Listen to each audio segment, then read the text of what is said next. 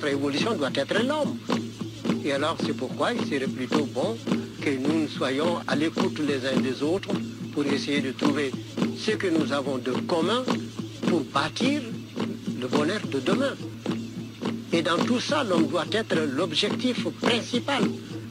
Parce que toute réalisation qui ne fait pas le bonheur de l'homme est un long feu. C'est comme on tire à la cible et puis on rate le but. Bonjour à tous et bienvenue dans Afrotopique, le podcast qui s'interroge sur les défis de l'Afrique et du monde et les manières d'y répondre.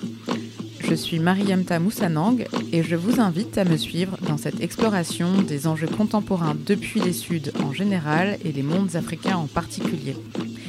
Car ce sont à la fois les sociétés qui subissent le plus fortement les destructions générées par la modernité occidentale et en même temps celles qui lui résistent le mieux.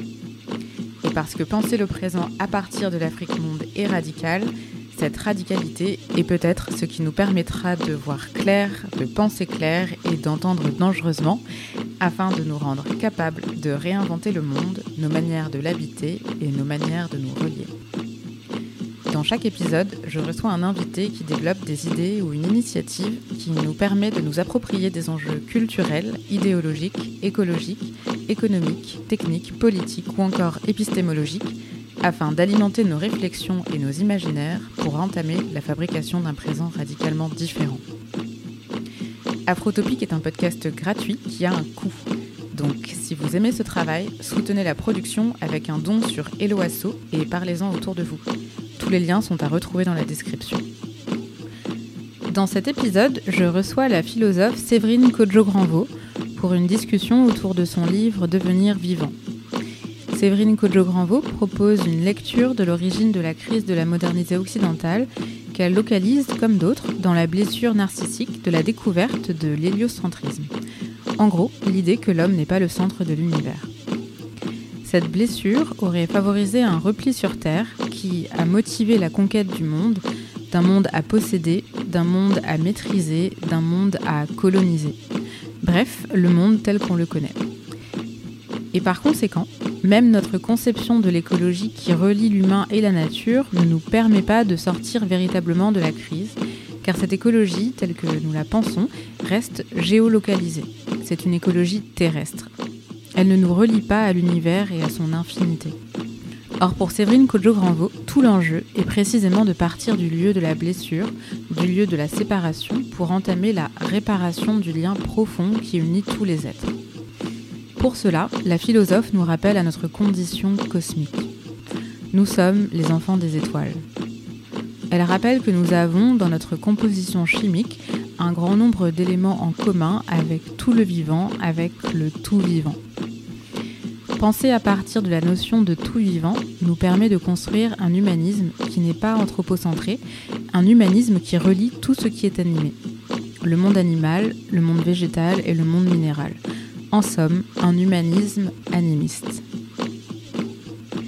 Situer la question de l'écologie sur le plan cosmique nous permet de voir que la crise que nous vivons n'est pas seulement une crise écologique environnementale, mais que c'est une crise plus profonde, une crise de la résonance. À l'écologie traditionnelle, Séverine Kodjo-Granvaux propose de substituer l'écologie, E-C-H-O, c'est-à-dire de chercher une nouvelle manière d'entrer en résonance au monde parce que c'est en réparant notre lien au cosmos que l'on pourrait relever le défi de faire monde en commun. Dans cet échange, on cite les travaux de Malcolm Ferdinand, Emmanuel Ecoccia, Hartmut Rosa, Valérie Cabanes, Édouard Glissant ou encore l'astrophysicien Trin Xuan Chuan.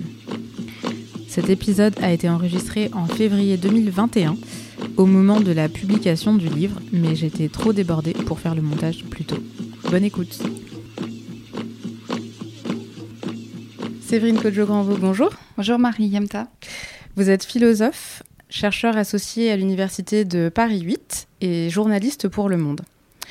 En 2013, vous avez publié un essai intitulé Philosophie africaine, paru aux éditions Présence africaine. Et aujourd'hui, je vous reçois pour une discussion autour de votre dernier livre, euh, Devenir vivant, euh, paru en février 2021 aux éditions Philippe Ray, édition Philippe Ray que je remercie pour l'hospitalité puisque nous enregistrons dans leurs locaux. Dans cet essai, Devenir vivant, Vous nous proposez d'adopter une posture philosophique et même d'engager une démarche euh, qui consiste dans un acte de réparation de notre rapport au monde, de notre être au monde. Et ce geste, il est fondé dans un changement de paradigme qui passe par les notions d'éveil, d'attention, de résonance, de résonance avec le tout vivant. Vous nous invitez à penser notre condition humaine sur le plan cosmique et à dépasser la grande cassure, la grande séparation qui a donné la grande transformation puis la grande accélération de la modernité occidentale. Et vous nous proposez d'emprunter un chemin singulier où se rencontrent les récits et les savoirs des cultures non occidentales, non occidentales et non modernes, et les sciences physiques, l'astrophysique, euh, et même jusqu'à la microbiologie, pour arriver à dessiner les contours d'une culture en partage qui présente de multiples points d'appui pour construire un devenir vivant, un devenir tout vivant qui répare et qui résonne. Alors, euh, Séverine Kojo-Granvaux, avant d'entrer dans, euh, dans, le texte Devenir vivant, est-ce que vous pouvez euh, commencer par nous resituer un petit peu votre trajectoire, nous dire comment vous êtes passé de l'étude des philosophies africaines contemporaines à des questions plus métaphysiques et la notion de tout vivant qui vous conduit aujourd'hui à publier cet ouvrage? Euh, tout d'abord, euh, quand j'ai commencé à travailler sur les questions de philosophie africaine, ce qui m'intéressait, c'était de voir comment euh, s'était posée la question de la philosophie africaine à partir des années 50 et tout le grand débat qu'il y a eu pour savoir s'il y avait une philosophie africaine et en quoi elle consistait, et de voir comment cette question évoluait au fil du temps en fonction des impératifs idéologiques, politiques, sociaux, culturels. Et euh, en m'intéressant à ces questions-là, en fait, c'était une manière pour moi aussi de lire à rebours euh, l'histoire de la philosophie occidentale et de, de voir euh, quelles étaient les limites des approches occidentales en philosophie. Et une de ces approches, euh, qui me semblait intéressant d'interroger aujourd'hui, c'était notre rapport au monde, notre rapport au vivant. C'est une question aussi qui était présente euh, lors de la deuxième édition des ateliers de la pensée à Dakar, où il était question euh, d'évoquer la politique du vivant, la, notre condition planétaire. Et ce qui m'interrogeait, moi, c'était de voir en fait quel, est aujourd'hui notre rapport au vivant, qu'est-ce que euh, le vivant désigne, signifie, et comment est-ce qu'on pouvait euh, habiter le monde autrement sans vouloir dominer et la nature et euh, une reste enfin j'ai envie de dire une partie de l'humanité qui est désignée, qui a été désignée comme le reste de l'humanité par tout un courant occidental. Donc penser non pas en termes de nature, notre rapport à la nature, mais de penser en termes de vivant, c'est vraiment euh, lié et la question de la nature et la question euh, de l'humain dans cette nature-là. Parce que la nature est un concept qui a toute une histoire liée à la modernité, je pense qu'on va y revenir, mais quand on parle en, termes de nature, on a toujours le sentiment de quelque chose qui nous est extérieur, qui est à côté de nous, et on a du mal à s'inscrire dans la nature. Alors que si on parle de vivant, nous sommes des êtres vivants, et le lien avec le reste du vivant se fait plus facilement. Euh, oui, donc euh, comme vous avez commencé à l'évoquer, euh, votre point de départ, c'est vraiment une réflexion sur euh, ce qui a conduit cette modernité occidentale à se couper, à se séparer euh, de, la nature, à s'extraire et à faire cette, grande séparation nature et culture qui est beaucoup documentée dans toute l'anthropologie.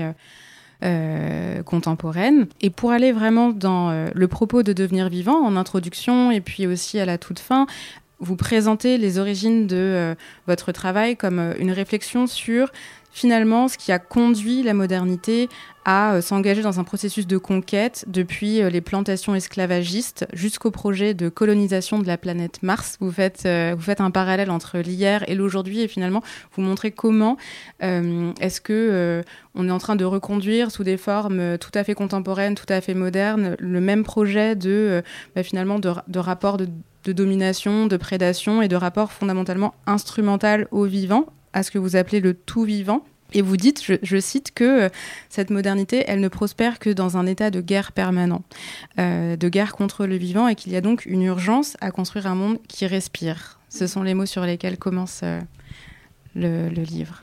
Oui, ce qui m'interrogeait, c'était euh, de comprendre euh, ce qui a bien pu euh, se passer sous la modernité pour que l'homme européen parte à la conquête du monde et non pas juste d'une petite partie du monde, parce que dans l'histoire, il y a toujours eu des épisodes de conquête territoriale, des guerres où on veut s'approprier la terre, le territoire des voisins mais il y a rarement eu un projet aussi vaste de domination qui est une domination du monde dans sa globalité, de l'ensemble de la planète.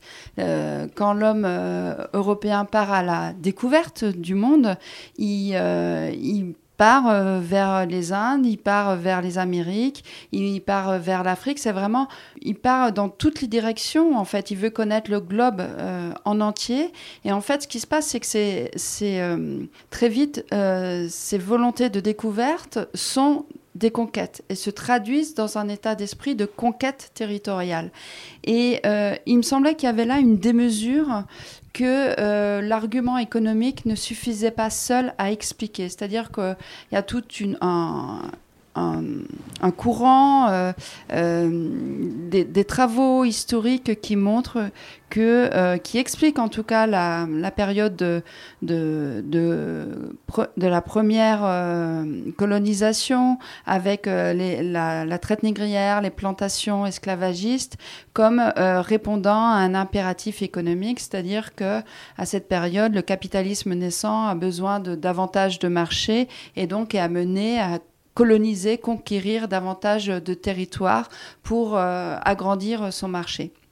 C'est un des arguments, mais euh, la, réalité est toujours beaucoup plus euh, complexe que ça. Et il me semblait que moi, il y avait une autre raison qui, pouvait expliquer cette démesure. C'est vraiment la, dimension de la démesure qui m'interrogeait.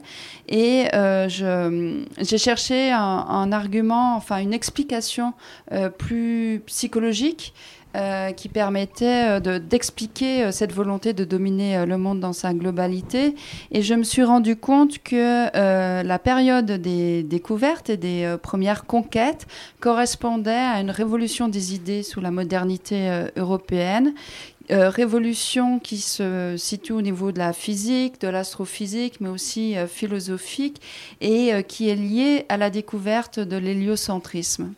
Et Freud euh, qualifie cette découverte de première blessure narcissique pour l'homme. Alors quand il parle de l'homme, c'est évidemment euh, l'homme européen, et oui.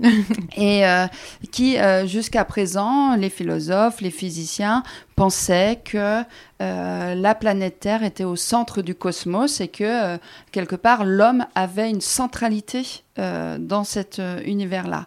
Avec la découverte de l'héliocentrisme, il se rend compte que l'homme n'est plus au centre de l'univers et que euh, il est à sa périphérie et euh, c'est une espèce de, de, réelle blessure narcissique qui fait qu'à partir de ce moment-là, dans le domaine des idées, les philosophes ne vont plus réellement se préoccuper de cette question la place de l'homme dans le cosmos, euh, il y a un repli sur Terre qui se fait, les savoirs se divisent et la question de l'univers et du cosmos va être laissée aux seuls physiciens ou euh, astrophysiciens.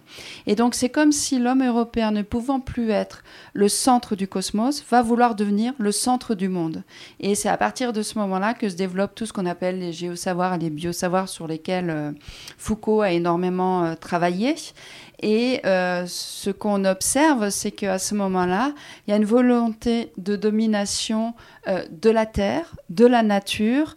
En fait, euh, pendant le Moyen Âge, les, conceptions, les cosmologies médiévales européennes concevaient qu'il y avait un lien organique entre l'homme, l'individu, donc la société et la Terre et la Terre et le cosmos. Donc il y avait un lien organique comme ça de l'homme avec le cosmos. Et en fait, cette découverte de l'héliocentrisme va apporter un tel bouleversement qu'on va rompre le lien organique avec euh, le cosmos et l'univers va devenir quelque chose de froid, de matériel qui obéit à des lois physiques, quelque chose de mécanique et la nature ne va plus être vue comme une matière vivante, animée, mais comme de la matière inerte qu'on peut euh, quantifier, exploiter et euh, mesurer pour le progrès de l'humanité.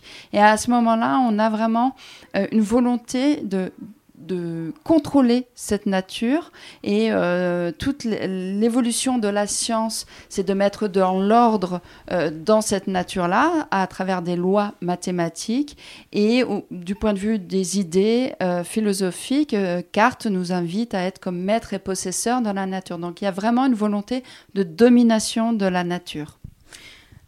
Et, et vous montrez aussi dans le livre que cette, euh, cette, cette, posture et cette euh,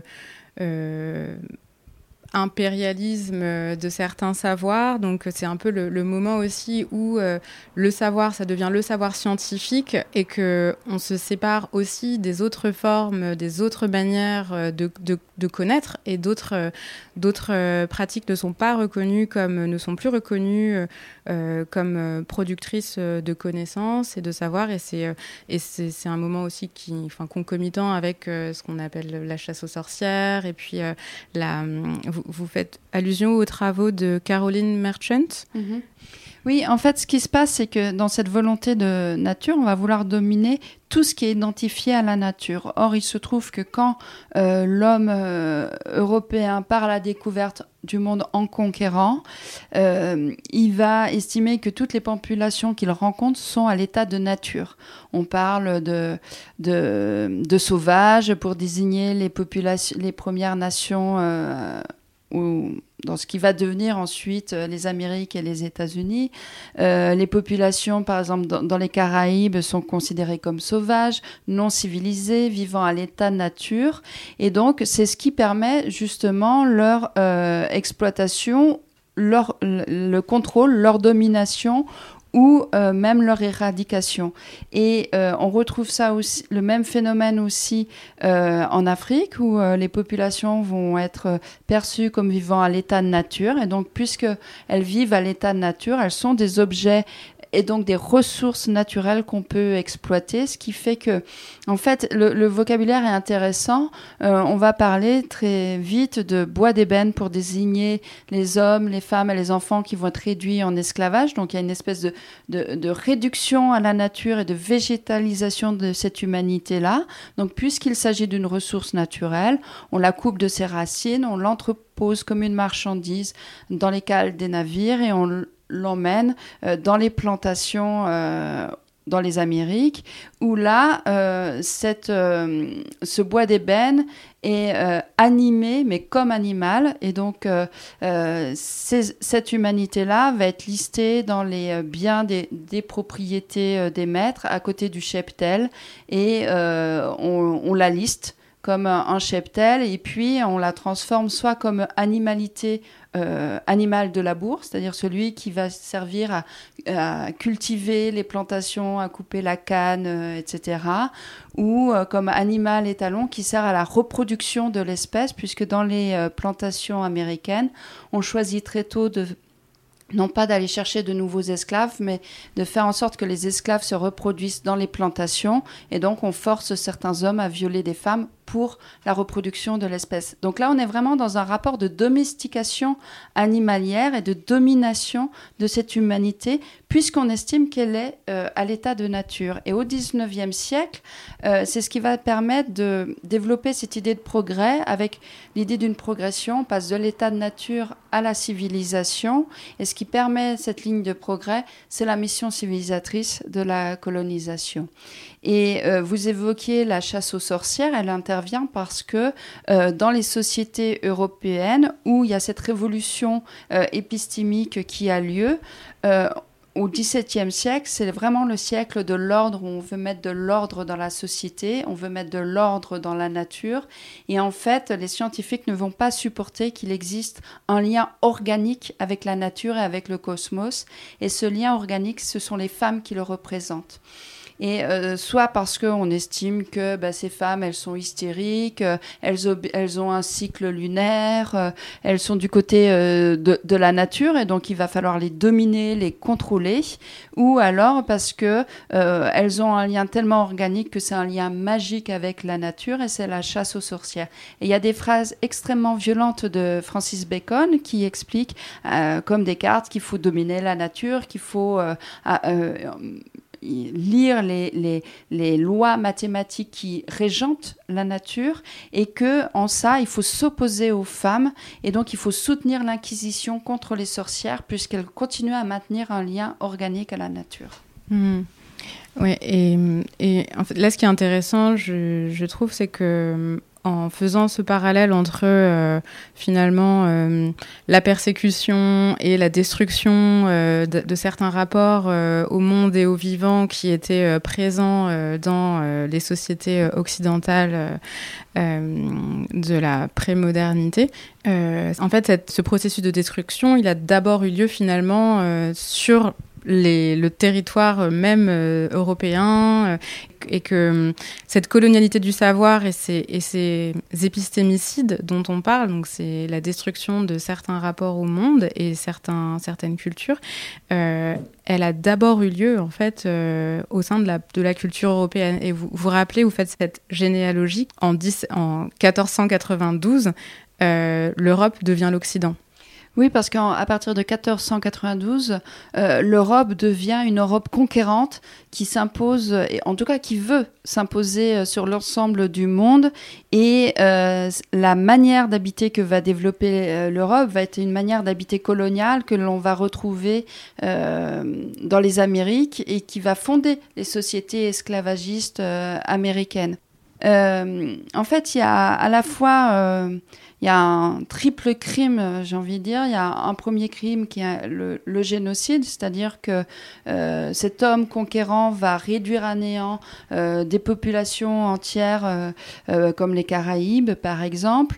il y a aussi en détruisant ces populations, euh, il y a aussi une ça va de pair avec une destruction euh, de la biodiversité, donc il y a un écocide parce que euh, ce qu'il faut rappeler, c'est que pour faire, pour construire les plantations, il faut à ce moment-là déboiser massivement les îles des Caraïbes. Il faut déboiser aussi toutes les parties des Amériques où les plantations vont se positionner. Et puis, donc, on, on détruit des écosystèmes, on détruit des populations qui vivent dans ces écosystèmes et qui avaient aussi des savoirs, des connaissances sur ces écosystèmes et qui avaient d'autres visions, d'autres rapports au monde. Et donc c'est en ça aussi qu'il y a des épistémicides. Et puis, euh, deuxième chose sur la plantation, et là, euh, je, me réfère au travail remarquable de Malcolm Ferdinand dans une écologie décoloniale, où il montre aussi comment la, plantation, c'est un des premiers exemples de culture euh, intensive de monoculture euh, intensive, donc d'une agriculture intensive qui se met en place à partir de ce moment-là et euh, qui euh, va engendrer, nourrir le système capitaliste et qui va imposer une agriculture intensive, destructrice de l'environnement et de la nature. Et en fait, ce rapport d'habité colonial, il a lieu dans les colonies, mais il a lieu aussi en métropole, alors mm. sous d'autres formes, pas avec la même violence, pas avec le même type d'exploitation, mais euh, il y a aussi ce rapport-là de destruction euh, des savoirs euh, locaux, des manières d'habiter euh, locales, la, la Révolution française.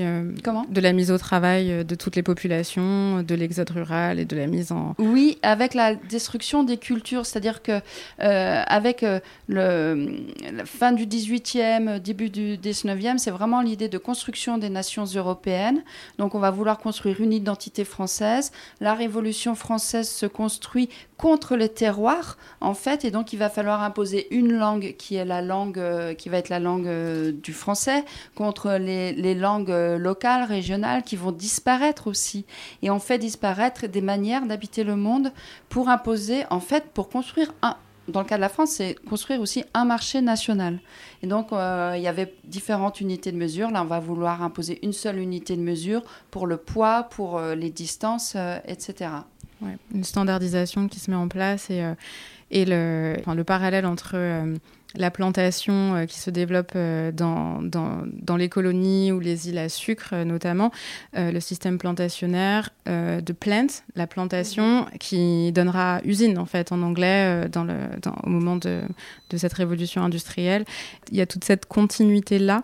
et, et, du coup, vous, là où vous arrivez, c'est-à-dire que là, on, voilà, une fois qu'on a posé un petit peu tout ce décor et toute cette généalogie et qu'on a fait le point sur cette, euh, cette rupture qui est avant tout une rupture euh, d'ordre euh, épistémique, une, une, manière d'entrer en rapport au monde, vous, nous, vous nous proposez de, de refonder, de refonder une épistémologie moderne. Et là où vous, vous, apportez quelque chose, il me semble, qui, qui, se, qui se distingue aussi, qui apporte, qui apporte un élément neuf euh, dans, dans les différentes idées qui sont, euh, qui sont celles dans lesquelles euh, voilà, on, évolue depuis, depuis quelques années.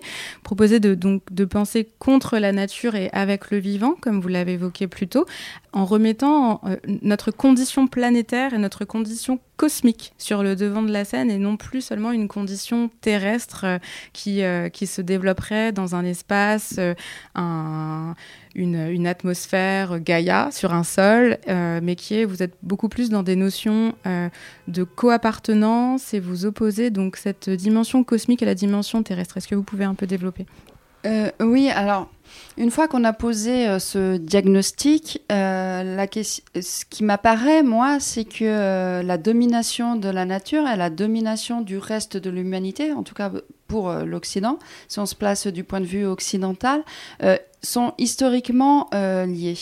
Donc la, question aujourd'hui, c'est que ce qui m'apparaît moi, c'est que euh, on ne peut pas être euh, écologiste sans être engagé dans une lutte antiraciste, anticoloniale, etc.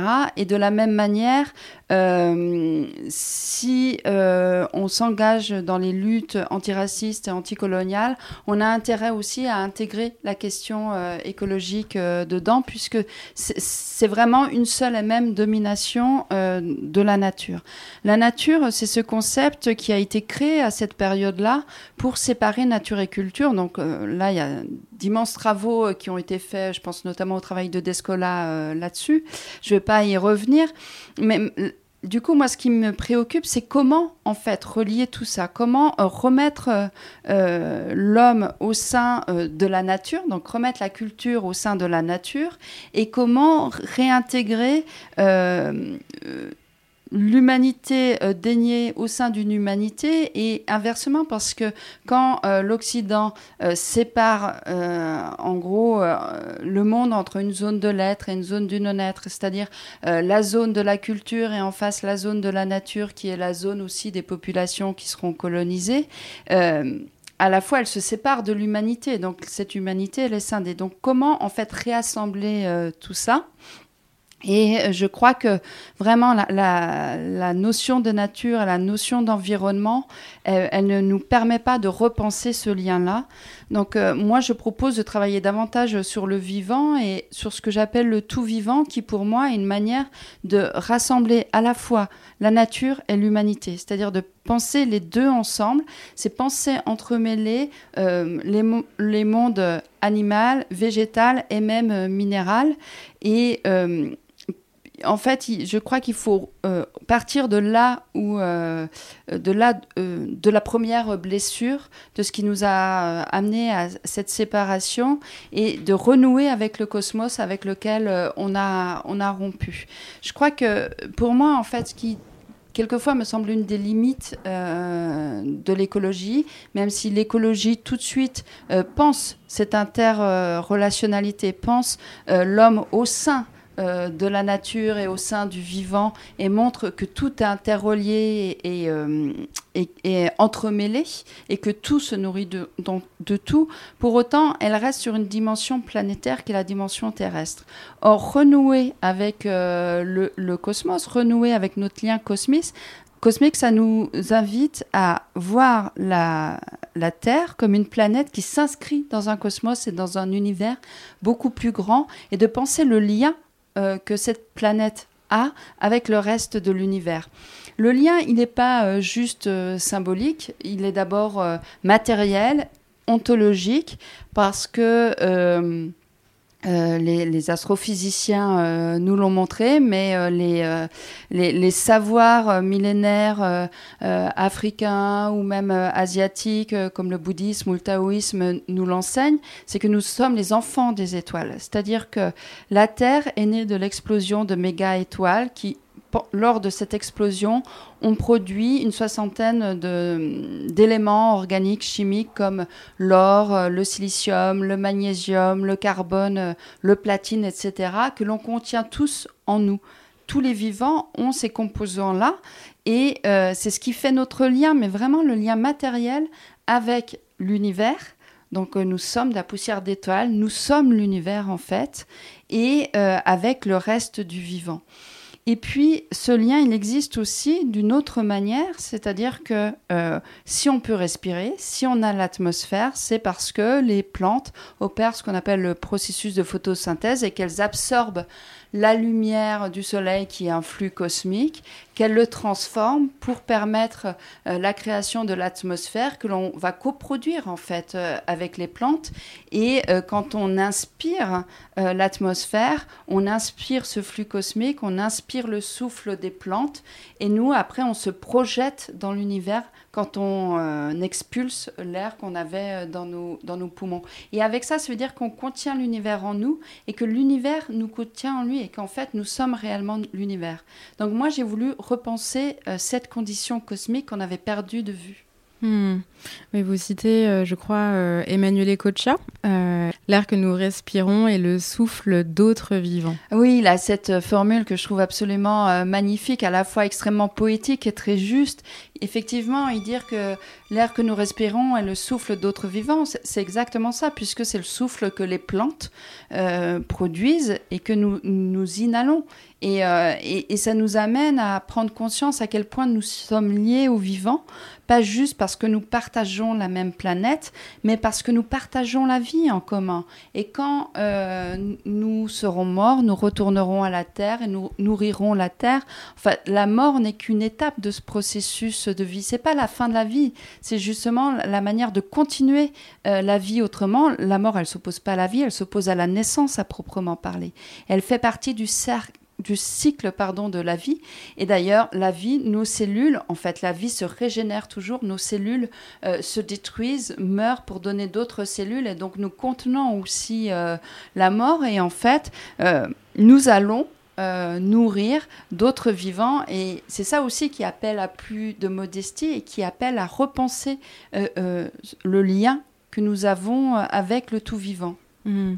donc cette, cette idée de d'avoir une, une vision, une conception centrée sur la vie et sur le cycle et le, du phénomène de la vie, en fait, une, vision euh, euh, biocentrique, ce que vous appelez biocentrique, par opposition à une vision anthropocentrique qui s'arrêterait au cycle de, de vie euh, et de mort de l'être humain sur Terre. C'est ça? C'est-à-dire qu'on a développé un humanisme euh, en Occident qui a un humanisme anthropocentré. Alors cet humanisme-là, euh, je ne veux pas le rejeter en bloc parce qu'il a permis de penser, de faire évoluer la question des droits, des libertés fondamentales, euh, etc. Mais aujourd'hui, on voit ses limites. Ses limites, c'est que la centralité de sa réflexion est l'homme, mais l'homme séparé euh, du reste euh, de la nature. Et donc je crois qu'aujourd'hui, ce qui m'intéresse, c'est de voir comment renouveler et peut-être dépasser cet humanisme-là. Ça serait peut-être une piste de réflexion à poursuivre, mais en en faisant une sorte d'humanisme animiste, c'est-à-dire qui renoue avec tout ce qui est animé, tout ce qui est en vie, tout ce qui est dans le mouvement, et euh, qui ne pense plus l'homme dans un état euh, d'exceptionnalité sur Terre ou d'exceptionnalité dans l'univers, mais le remet euh, comme un des éléments du tout vivant. Et donc, euh, ça appelle aussi à prendre conscience de l'importance de la vie qui est autour de nous. Et il ne s'agit pas de dire que les droits de la nature sont plus importants que les droits humains, mais de comprendre que le respect de la nature, que le droit à un environnement sain, c'est aussi un des droits humains les plus fondamentaux. C'est-à-dire que l'humain comme vivant euh, a besoin de vivre dans un environnement sain pour se reproduire, pour renouveler la vie. Et c'est aussi une question de dignité humaine. Si on veut penser euh, ce que l'humanisme, l'humanisme moderne nous a amené à penser aussi la question de la dignité humaine, cette dignité humaine, elle se construit aussi dans le respect de la vie et de toutes les vies. Et, en ça, de toutes les vies, c'est-à-dire de, de ce qu'on jusqu'à présent on identifie comme nature, mais aussi la vie des autres. Et donc c'est pour ça du tout vivant. Hmm. Et, et, dans le livre, euh, à un moment, vous parlez de l'Ubuntu, euh, vous qui venez des philosophies africaines, et vous montrez que, en fait, il y a une dimension éco-philosophique dans cette euh, culture, dans cette notion. Est-ce que vous pouvez peut-être définir ce que c'est que l'Ubuntu et montrer en quoi c'est aussi une piste ou que dans les, dans les cultures euh, bah, dans cette culture euh, bantou commune à, plusieurs euh, sociétés africaines, il y a des justement des, des, manières de faire monde ensemble, en commun, en fait, une éthique relationnelle où prime justement la relation et où prime le lien à l'autre avant et une ontologie en fait qui est multiple ou plurielle, en tout cas oui, euh, l'Ubuntu, donc c'est un mot des langues bantoues qu'on ne peut pas traduire d'un seul mot euh, en français, mais qu'on a l'habitude de traduire par une expression qui veut dire euh, nous sommes, donc je suis, une sorte de cogito social qui répondrait au cogito cartésien, je pense, donc je suis. Là, l'idée, c'est vraiment, à travers l'Ubuntu, de montrer euh, de penser la relationnalité et en fait de penser euh, l'être comme un individu social. Ça, c'est pas quelque chose d'exceptionnel ou de, particulier à l'Ubuntu, parce que même dans les philosophies euh, occidentales, depuis l'Antiquité, on pense, euh, Aristote pensait euh, l'individu, l'homme comme un animal politique, donc il s'inscrit au sein d'une société. on retrouvait ça chez Spinoza, mais ce sont des idées qui ont été mises à mal par le développement du capitalisme individualiste et de la mondialisation et euh, l'Ubuntu, en fait, euh, développe une, suppose une philosophie qui est une éthique de la relation. C'est-à-dire que, alors, les, différents travaux de, de, philosophes africains qui travaillent sur la question de l'Ubuntu, en fait, rappelle cette évidence-là qu'un individu n'existe jamais seul. Il existe toujours au sein d'une famille, ou si même s'il n'est pas dans une famille, il s'inscrit dans un autre type de relationnalité. Il, dépend de la société dans laquelle euh, euh, il vit. Il ne vit pas en ermite. Euh, il, est lié aux autres. Et après, la question, c'est de penser la, qualité du lien aux autres. Et cette, relation, elle insère aussi l'homme dans un cosmos, euh, dans une nature et un cosmos beaucoup plus large. Ça, c'est commun à beaucoup de, quand même, de cultures traditionnelles euh, africaines. Et donc, il y a toute une réflexion, une, une, éthique de la relation qui se dessine à partir de ça.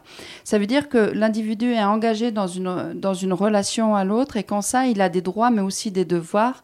Et donc, ça amène à réfléchir sur quelle manière euh, l'homme, euh, de quelle manière il peut habiter euh, le monde, habiter notre planète en respect avec autrui, en respect avec le vivant.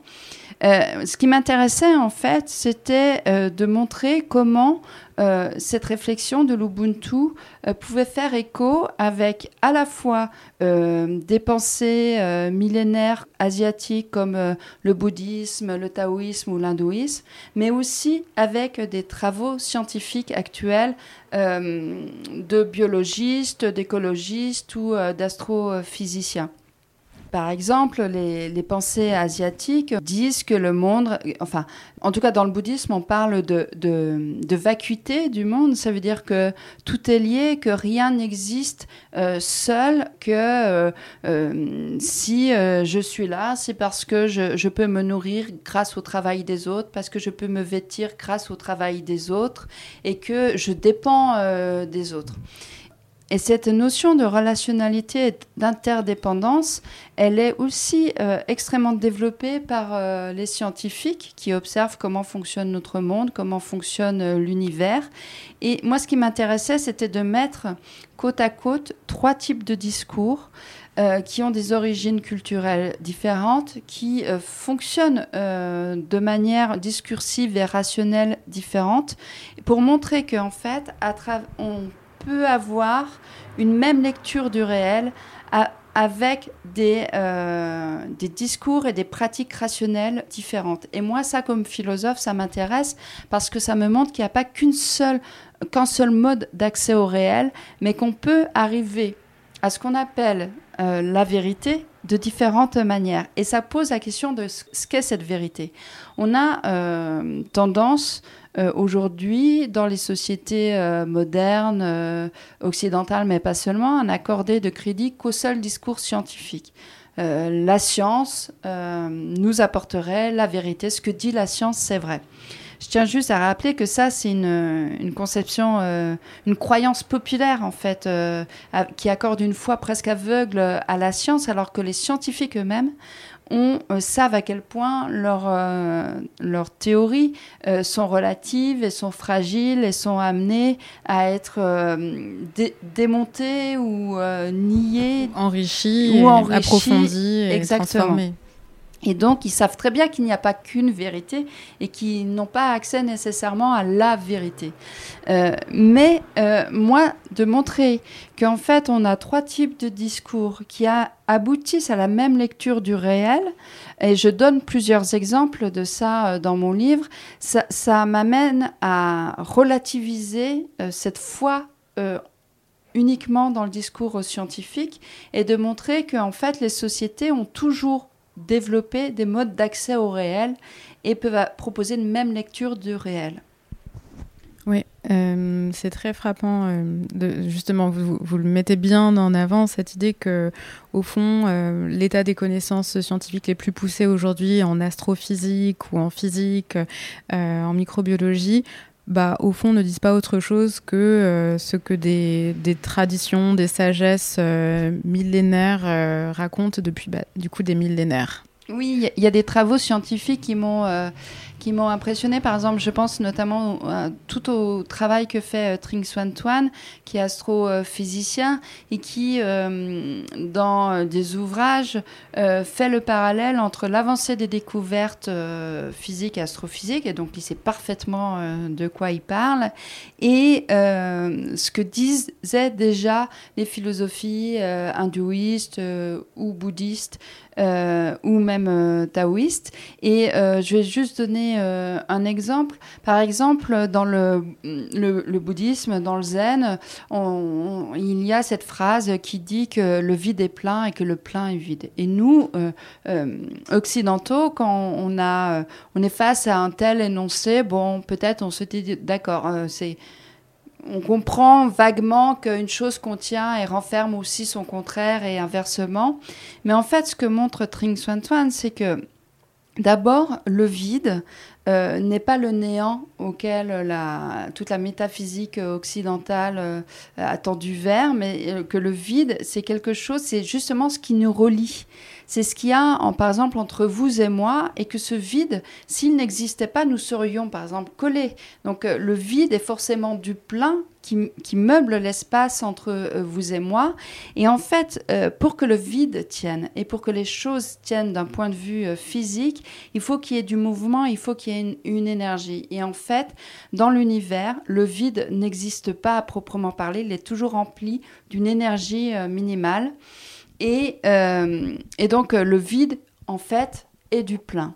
Et en même temps, le plein qui est euh, symbolisé par la matière, la matière c'est l'atome, en fait l'atome est constitué à 99,999 et il y a 15 9 comme ça après la virgule de vide. Et que en fait, ce qui fait que la matière tient, c'est justement parce qu'il y a de l'énergie et du mouvement perpétuel. Et donc en fait, effectivement, oui, d'un point de vue physique, le vide c'est du plein et le plein, c'est du vide.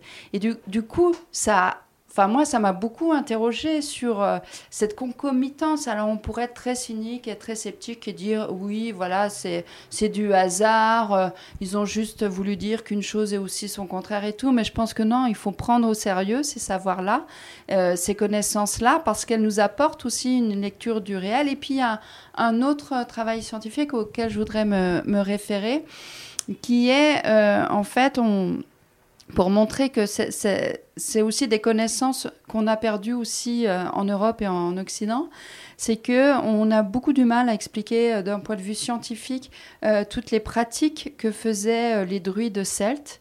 Et dernièrement, il y a des scientifiques qui, qui, qui, ont commencé à travailler sur ces pratiques-là et qui se rendent compte qu'effectivement, il y avait des connaissances extrêmement poussées des propriétés chimiques des arbres et que en fait, ces pratiques-là ne sont pas des pratiques magiques, mais même s'il y a du rituel derrière, il y a une vraie connaissance de l'environnement et aussi des astres. Et donc, ça montre que ces savoirs-là avaient une réelle connaissance, en fait, compréhension du monde dans lequel euh, ces savoirs s'inscrivent.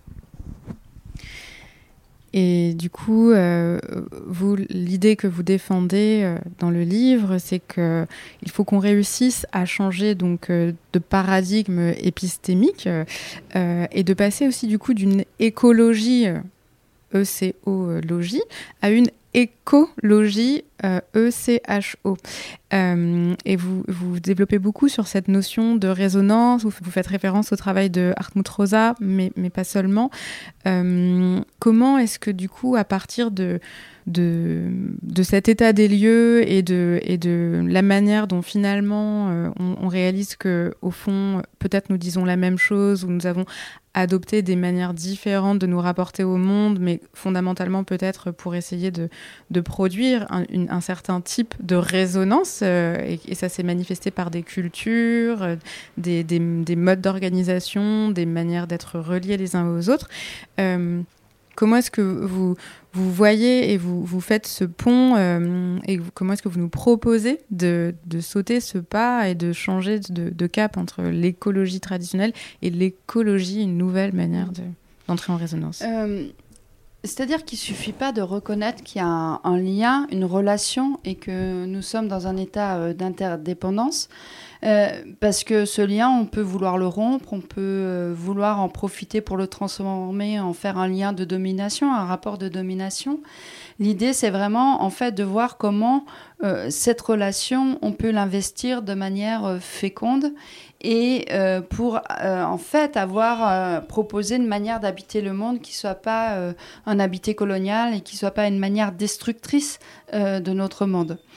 Euh, l'écologie, euh, si on regarde l'étymologie, en fait, euh, ça vient de oikos. Et oikos, c'est le foyer, c'est l'en-soi, c'est l'enclos, c'est vraiment oui, cette notion de, foyer. Moi, ce qui m'intéresse, c'est de, voir comment est-ce qu'on sort de chez soi et que qu'on se projette dans, le monde.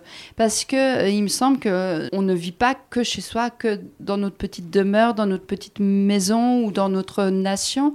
Fait, c'est vraiment l'idée de, bousculer là euh, ces rapports au monde qui sont aussi des rapports d'identité et qui peuvent très vite devenir des rapports identitaires. Hein, de comment est-ce qu'on vit de manière fermée derrière des frontières, derrière des murs, euh, et puis avoir un rapport à la terre et au terroir qui est un rapport euh, fermé ou de, rejet de l'autre. Et ce qui m'intéresse, c'est justement de comment est-ce qu'on on sort de ces frontières-là, qu'on ouvre les portes et les murs, et puis que on, on vit dans le monde et avec le monde ça suppose une sortie de soi. C'est une sortie de soi qu'on fait quand on respire, hein, parce qu'on sort de nous-mêmes et on se projette. C'est aussi une sortie de soi quand on parle. Et en fait, j'aime travailler sur cette notion euh, d'écho parce que l'écho, c'est quand je projette ma voix euh, dans le monde et dans, et dans l'univers, euh, je me projette vers l'extérieur et en fait, l'écho me renvoie ma voix mais modifiée c'est jamais exactement le même son de ma voix, même d'un point de vue euh, euh, physique. Il y a une modulation euh, différente de la voix. Donc ça veut dire que le monde me renvoie me revient à moi et moi je reviens du monde en étant modifié par l'expérience du monde. Et ça, je voulais vraiment travailler sur cette idée de l'écho comme cette manière de se projeter dans le monde et de revenir en étant euh, modifié euh, par le monde. Et ça, ça, ça, appelle, ça invite à vouloir entrer en résonance avec le monde.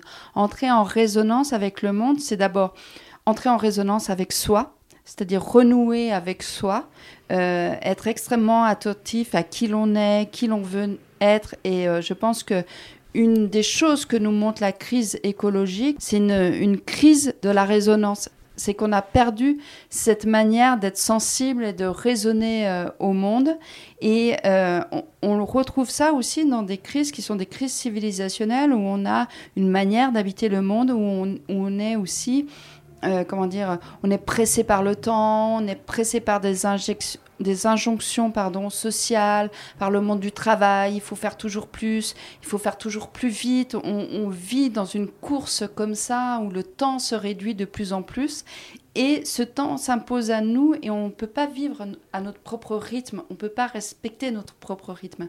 Donc l'idée c'est d'abord de, raisonner à soi, donc de, de renouer avec son rythme pour pouvoir sortir de soi et en fait euh, sortir de soi en, s'ouvrant au monde pour raisonner au monde. C'est-à-dire à la fois être euh, dans l'attention, être attentif. En fait, je suis attentif au tout vivant. Je suis euh, en état d'éveil, c'est-à-dire que je, me mets en état d'éveil. Je, fais attention à ce qu'il y a autour de moi. Je rentre en considération pour le tout vivant. Et à ce moment-là, euh, j'ai cette capacité d'entrer aussi en empathie, en fait, d'être sensible au monde. Et ça, on, a oublié ce rapport de sensibilité euh, au monde. Et, moi, c'est ce qui m'intéresse, c'est de voir comment est-ce qu'on peut travailler sur soi et travailler avec les autres pour entrer en résonance. Euh, je ne veux pas dire qu'on peut vivre en harmonie avec la nature parce que euh, quand la nature, elle s'exprime euh, par euh, tornade, par sécheresse et tout, je trouve que c'est quand même une vision presque romantique de notre relation à la nature. En revanche, il faut penser qu'on vit en coprésence et en co-appartenance.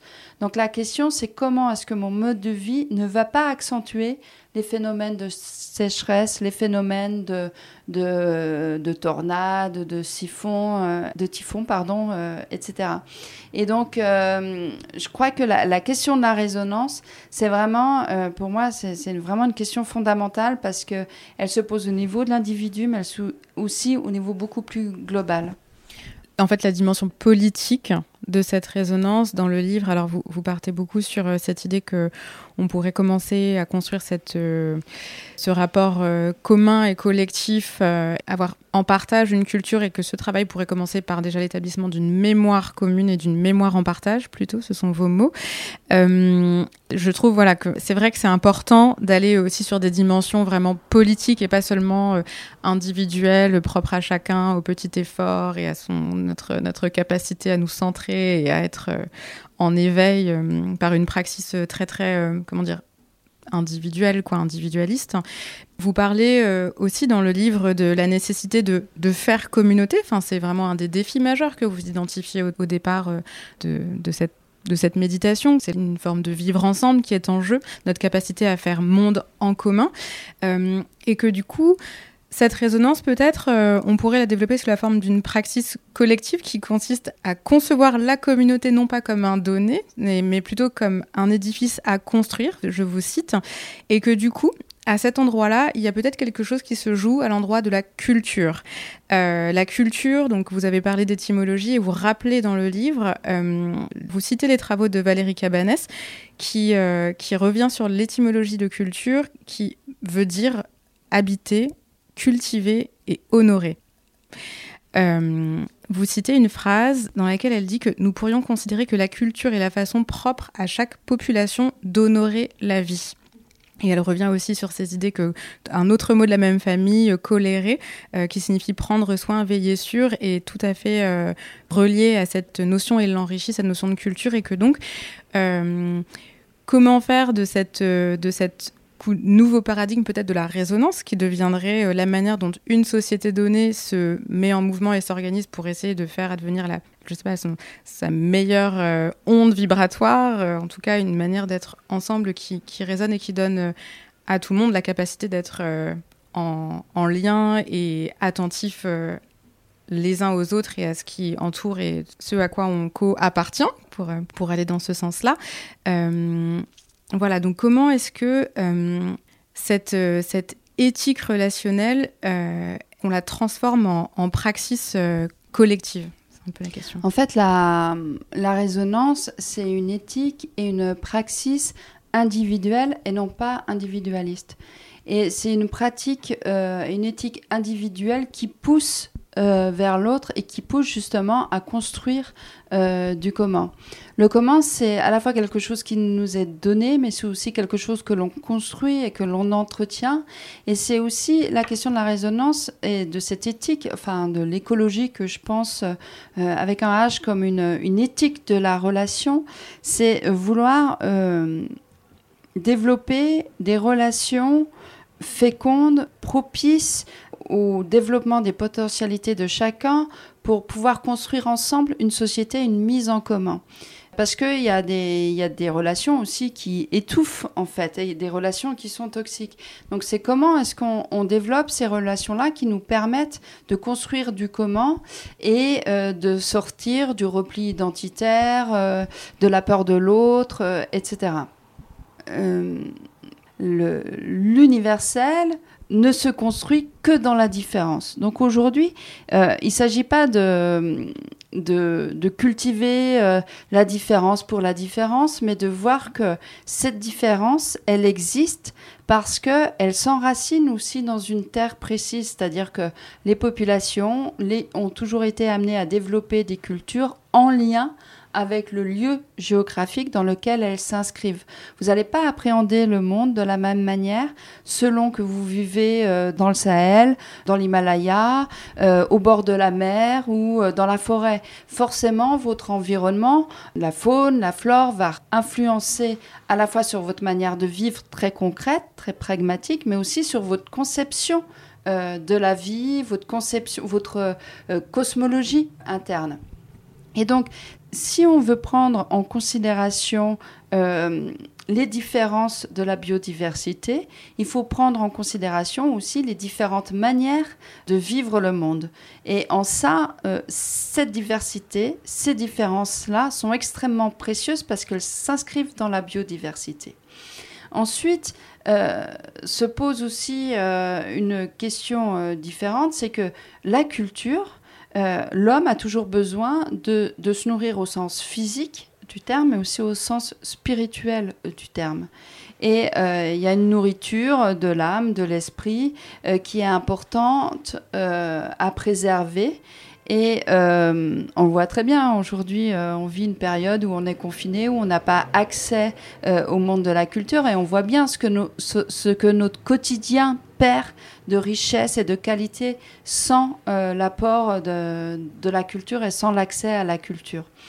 Donc la, culture, elle est ce qui permet aussi de cultiver ces différences-là et de les, de les euh, cultiver pour une mise en commun et pour euh, apprendre à habiter le monde ensemble. en fait, la, la question, c'est de savoir comment est-ce que on habite l'attention parce que on n'arrivera jamais à être tous d'accord. On n'est pas obligé d'aimer son voisin, pour autant on peut le respecter. Tout le défi en fait de, des civilisations et euh, depuis toujours, c'était justement comment est-ce qu'on gère le conflit et comment est-ce qu'on habite l'attention? C'est-à-dire, il ne s'agit pas d'effacer l'attention.